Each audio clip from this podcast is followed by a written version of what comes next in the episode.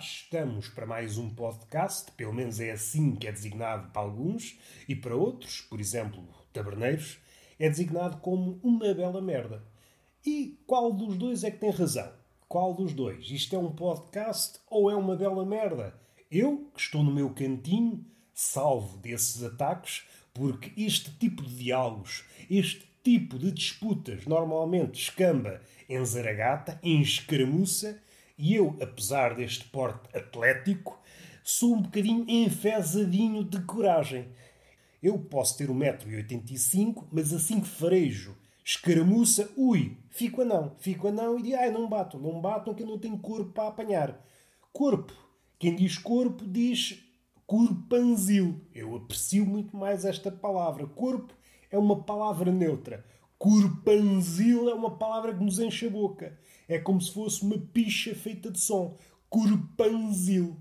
É claro, ao dizer isto, uma picha feita de som, rompi este ambiente mágico inicial, mas ponho a nu, que eu gosto também muito de pôr a nu, aquela ideia, a magia do Harry Potter, ai, é muito forte, muito forte. Não. Há magias mais fortes que a do Harry Potter. A badalhoquice é um exemplo. Vai o Harry Potter, faz uma magia, nós dizemos Cona! O Harry Potter até deixa cair a varinha, porque a cona é mais poderosa que a magia. Isso não se ensina em Hogwarts, ensino eu aqui. Porque eu sou uma espécie de Dumbledore badalhoco. Vamos respirar fundo. Respiramos outra vez. Às vezes, pelo menos falo por mim, não consigo respirar eficientemente. Sou asmático e, além disso, sou palerma. Sou um palerma, isso não posso negar, mas, além disso, sou um observador de palermas. E o que é que tu fazes? Perguntam a vocês. Olho-me ao espelho. E assim acumulo funções. É evidente que isto é uma laracha. Não que eu não seja palerma, não, continuo a ser palerma, mas observo outros palermas. E o que é que sucede? O palerma é pouco estudado. O palerma é uma espécie de feio. Porquê? Fica sempre mal na fotografia. Não percebi isto. Será que me falta oxigênio no cérebro ou o rapaz é mesmo parvo? cenas que vocês lançam e eu agradecia que não verbalizassem. Eu quero que vocês guardem essas coisas na vossa cabeça. Não vão para a internet, como é muito hábito por estes dias. Tudo o que passa pela nossa cabecinha tem que ser expresso, como se vocês fossem sábios e tudo o que sai da vossa boquinha e da, das vossas falangetas, diretamente para as redes sociais, e estou a pensar, evidentemente, no Twitter, fosse meditações coisas de elevado quilate em termos de sabedoria. Não. Vocês, vá, vamos lá ver que é para não ofender ninguém, vocês são os palermas todo o terreno. São palermas polivalentes. No fundo, no fundo, o que é que vocês são? São estúpidos. Vocês bem tentam fugir a esse retrato, bem tentam pintar um retrato de pessoa culta, de pessoa interessante, de pessoa bonita, mas no fundo, no fundo, vocês são palermas, feios e estúpidos. É isso que vocês são. E alguém pode dizer, alguma mulher, por exemplo, toda bonita, mas eu não sou nada disso, eu sou bonita, sou inteligente, olha aqui o meu Instagram. Coisa que eu vou averiguar, como bom académico sou, não gosto de atirar as coisas para o ar, e após uma análise mais atenta, verifico que errei. De acordo com aquilo que eu observo no Instagram dessa mulher, percebo que há corpo.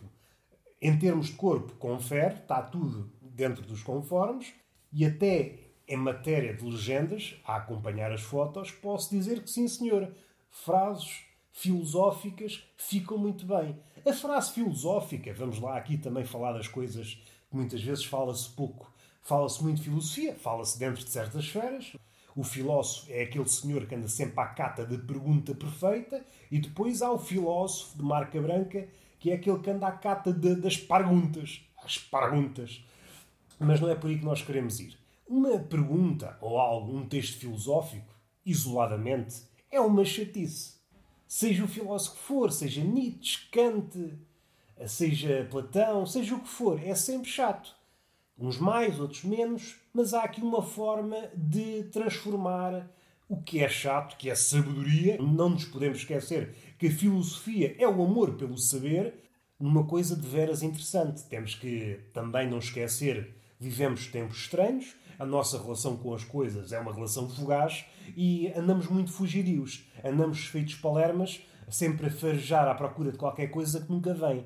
Somos uma espécie de perdigueiros à cata de perdizes imaginárias. É isso que nós somos. Mas vamos dar vários passos atrás porque nós estávamos a pensar no feed dessa mulher bem composta de carnes que usa filosofia nas legendas. Esta é uma forma de combater o lado chato da filosofia. Uma pessoa está a ver uma boa foto, há ali corpo, sim senhor, convidativo, uma pessoa abre o olho porque está diante da beleza e depois segue com esse olhar para uma legenda filosófica. Olho aberto, ui, está mais que disponível para receber sabedoria. E é uma chatice que não se ensina filosofia assim. Imagem de uma gaja boa, de seguida, um naco filosófico. Ui, uma pessoa aprendia, fazia um curso de filosofia em 15 dias. Mas não, parece que o mundo não se adapta a estas novas realidades. E já me perdi. Eu vim por aqui porquê? Digam-me, digam-me. Ah, foi pelo corpo, o corpanzil, o, a picha-se coisa, o Hogwarts. E onde é, onde é que o homem foi? Onde é que o homem foi? Está perdido já. Está perdido. Vamos respirar fundo. Na minha cabeça há uma imagem de um beduíno, daqueles ermitas, vá, não é bem ermitas, que lá às vezes sai do deserto. Aquelas tribos, podem ser tribos, se bem que nos dias que correm é já quase o beduíno é quase uma figura turística, é uma figura de enfeitar. Mas supondo que ainda há um beduíno à antiga, aqueles gajos que se passeiam no camelo pelo deserto, estava a imaginar isso. Estava a imaginar enquanto beduíno, alguém acima de um camelo ou de um camelo de pau. Se há cavalos de pau, aqueles cavalos para as crianças se montarem, aqueles cavalinhos de pau, também deve haver um camelo de pau. Se nos nossos infantários ocidentais há cavalinhos de pau, estou certo que, por exemplo, no infantário em Marrocos, certeza que há um camelo de pau. Certeza. E isto é uma estupidez. Eu estava a pensar que ia arranjar tempo e energia para sair daqui de forma espetacular, para que vocês ficassem com a ideia: sim, senhor, está aqui um rapaz impecável que tem umas ideias, sim, senhor. Ideias que uma pessoa pode levar para a vida e pôr, sei lá, num currículo. Ouvi este podcast e fez de mim uma pessoa melhor. Em que aspectos? Não consigo dizer. Não consigo dizer, mas sinto melhor.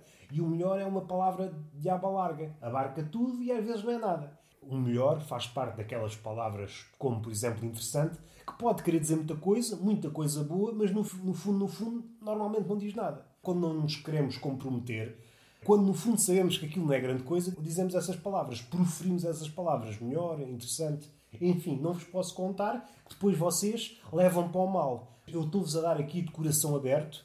Não, estava de peito aberto, abri o coração, que eu sou assim.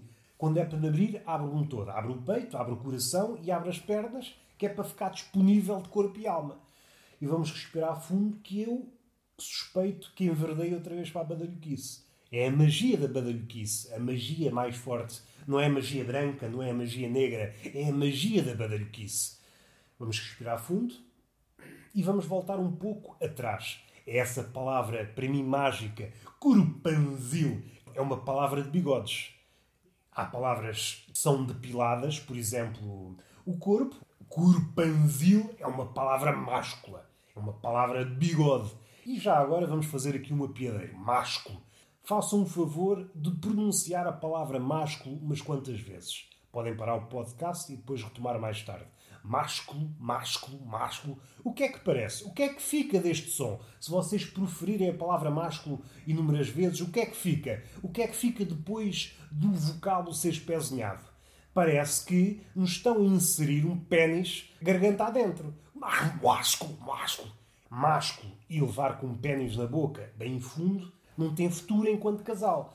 Então ficam com esta. É aquelas lições que pode levar para a vida e é tão interessante que até fica bem, por exemplo, num discurso de casamento. Vocês vão falar, sejam padrinhos ou pessoas importantes que querem dizer qualquer coisa no casamento, dão duas traulitadas com o garfo no copo ou com a faca e dizem: Esperem lá que eu vou dizer uma coisa séria. Másculo, se for repetido várias vezes, soa a picha a entrar na garganta. E é claro, a recepção vai ser calorosa é daquelas frases, é daquelas ideias que não suscita neutralidade, suscita calor humano. E vamos parar um pouco, que houve aqui muita hum, estupidez. O que é que me apetece falar? Não me apetece falar nada. Há dois dias, mais coisa menos coisa, o que faz dois dias, porque a coisa que eu adiciono é igual à coisa que eu subtraio, então fica dois dias na mesma, Quem diz isto é pessoas que não têm grande carinho pela matemática, mais coisa, menos coisa. Então, se a coisa é igual no mais e no menos, então não estás a adicionar nem a subtrair nada. Só estás a fazer palhaçada. Vou respirar fundo. Epá, nem sei respirar. Isto ser asmático tem as suas dificuldades. Então não é que anteontem estava eu sentado numa esplanada, mais propriamente numa cadeira, que é assim que eu me costumo sentar, costume que eu adotei, e fazendo já aqui uma à parte, a esplanada nos dias que correm é dos sítios mais disputados neste mundo chamado Portugal. Há pessoas à espera de uma mesa numa esplanada, estão a mirar com aqueles binóculos, estão a 50 metros para não dar cana. Assim que há uma mesa liberta, vê a mesa vazia, partem eles como galifões e vão eles a correr, a correr, a correr. De repente aterra um velho de paraquedas e rouba-lhe o lugar. E de seguida, como é óbvio, dá lugar a Zaragata. Mas não é por aí que nós queremos ir. Estava eu na esplanada a fazer merdas, não sei se a ler, se a escrever, a fazer uma dessas merdas que normalmente são vistas como atividades exóticas. Um palerma a ler ou a escrever, então, mas estamos aonde? Estamos em Portugal ou estamos na Alemanha, país da filosofia? Ninguém me sabe responder. Ninguém me responde, até porque isto estou a falar sozinho. E não é que, de repente, quando eu olho para o lado, está um bêbado sentado na minha mesa e eu assim, oh, eu para vos situar são nove da manhã. Nove da manhã, seis da manhã, seja a hora que for, o bêbado não escolhe horas para beber. O bêbado assim que acorda, se é que dorme, eu suspeito que há bêbados que não dormem há 15 meses, assim que se levanta, o que é que ele vai fazer? Não é lavar a cara não é dar uma chapada na cara para despertar. Não. Dirige-se ao snack bar, dirige a um sítio onde se vende a bebida. É assim que o bêbado é, e é assim que o bêbado é até ir para o vale das tabletas. E isto causou logo aqui um calafrio. Então, o senhor, o senhor bêbado, senta-se na mesa, sem sequer dizer se pode, se não pode, senta-se. Como se não fosse nada. Senta-se. Numa situação antes da pandemia, já era motivo para haver aqui uma certa discussão acalorada. Agora, em pandemia, ainda pior. Houve aqui um momento de reflexão, uma coisa rara em mim. Refleti e pensei: será que vale a pena armar merda? Ou será que não vale? E é aqui que uma pessoa percebe que amadureceu. Há uns anos havia merda, havia merda de então, mas você está maluco dos cornos, também para aqui conheço de algum lado, quer levar uma bufetada nesse bigode? Saiam daqui se não quer ver o copo de vinho no chão. Mas não, eu hoje sou uma pessoa razoável e percebo que naquela situação o bêbado, como seria de esperar, já estava bêbado, é por isso que se chama bêbado. O bêbado não escolhe horas para ser bêbado. E eu pensei, não vale a pena. Uma pessoa que faz isto é alguém que já não está capacitada para viver no mundo. E eu, por muito persuasivo que possa ser, apresente eu os argumentos que apresentar, duvido que o consiga demover daquela sua atitude, que é sentar-se ali porque lhe apetece. Pensei, Roberto, sais daqui como um homenzinho, vais à tua vida, como se nada fosse. E saí dali orgulhoso a pensar, ui, Roberto, estás um homem crescido. Por outro lado, o bêbado roubou uma mesa. E eu tenho medo, ainda que seja talvez um medo infundado, dado que os bêbados normalmente não se lembram bem das coisas, mas imaginem que este bêbado se lembra Agora, sempre que me encontrar, vai sentar-se ali porque sabe que eu não digo nada. E isso é que, isso é que me faz ter insónias. Só de pensar que o bêbado agora, sempre que se cruzar comigo, vai se sentar à minha mesa, ui, aí é que vai haver merda. E é o podcast possível. É o podcast possível. Só tenho aqui, antes de terminar, uma coisa. Não sei se é uma dúvida, se é uma palermice, se são palavras coladas umas às outras. Que razão há para as pessoas gostarem de filas? E temos que pensar em dois cenários: no cenário antes da pandemia e no cenário atual. No cenário antes da pandemia, eu, enquanto pessoa minimamente razoável, poderia argumentar que todas as pessoas que engrossam uma fila já de si gigante são estúpidas. É o que eu acho. Se tem algum fundamento? Provavelmente não, mas eu gosto de deixar assim as coisas. Eu gosto de ter temas onde não preciso de pensar. E este é um dos temas. Pessoas que se acumulam nas filas formando grandes cobras feitas de pessoas, para mim só tem um nome: imbecis. Agora, Vamos lá ver uma coisa. Vamos lá ver uma coisa. Em tempos de pandemia, a coisa parece-me ainda mais estúpida. Parece que adicionaram uma nova demão à estupidez. Primeiro porque é um sítio muito bom para apanhar Covid. Onde é que vamos apanhar Covid? Vamos à praia, vamos à farmácia, vamos aonde? Vamos com uma fila. Se for assim, se for com essa atitude, aí tudo bem. Se é com essa ideia, eu aí só tenho que aplaudir a vossa inteligência. É o melhor sítio. A distâncias, hoje já ninguém respeita nada. O que é que é 2 metros? Para mim, 2 metros é 2 metros. Para outra pessoa, 2 metros é 10 centímetros. E nós temos que respeitar, pelo menos antes da bufetada. Eu quero levar isto para outro sítio. E tenho algum receio em levá-lo por aqui.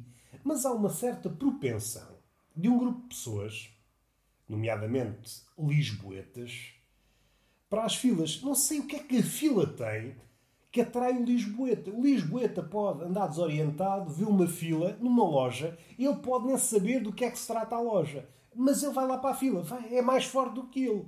E isto levanta-me uma suspeita. O homem vem do macaco e o Lisboeta vem do pato.